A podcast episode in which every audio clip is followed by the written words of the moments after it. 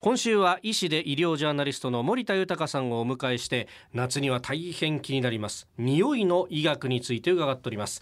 今日はですね汗と匂いの関係をまとめていただきます。先生よろしくお願いします。よろしくお願いいたします。お願いしますなんか汗は臭いものというイメージがあるかもしれませんけれどそうですね。実は出たばっかりの汗っていうのは基本的には匂いがないものなんですよね。あそうなんですね、はそもそも汗の原料っていうのは新業さん何でしょうか、えー、なんだろう。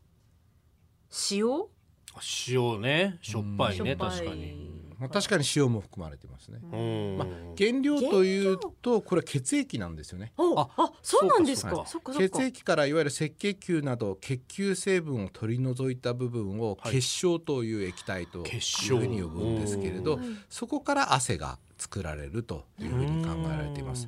で結晶の中にはさまざまなミネラルが含まれていて、はい。新業さんのおっしゃったいわゆる、まあ、食塩なども含まれてますから、汗をいっぱいかいた時には塩分を補いましょうよってあ今ー熱中症の時期ですからはい。言われているわけです。うん。で特にですねこの汗をいっぱいかく習慣のある人例えばよく運動している人とか、はい。お風呂にいっぱい入っている人こういう方はですねサラサラの汗をかくのでうんそんなに匂わないんですね。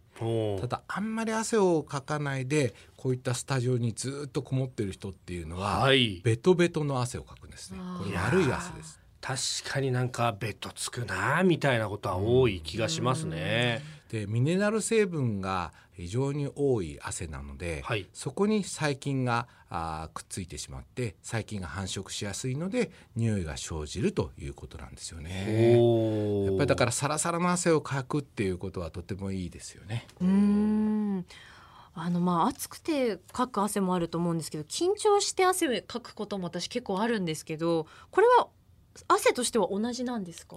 あの汗とか運動でかく汗っていうのは温熱性発汗といってそしてその汗を蒸発させることによって体の熱をこもらないようにする働きがあるんですね。うんそれに比べてですね今新業さんのおっしゃった緊張した時に書く精神的発汗というのがあるんですね。はい。これは主にですね手のひらとか足の裏、うん脇などの限られた部位で発汗が起こるんですね。えーはい。交感神経の高ぶりによって生じるので、まあ、これによってこう体温調節とかに関わっているわけではないと。はほーで最後にですね、はい汗を抑える対策というのをですねクイズ形式で学んでいきたいと思います。はい。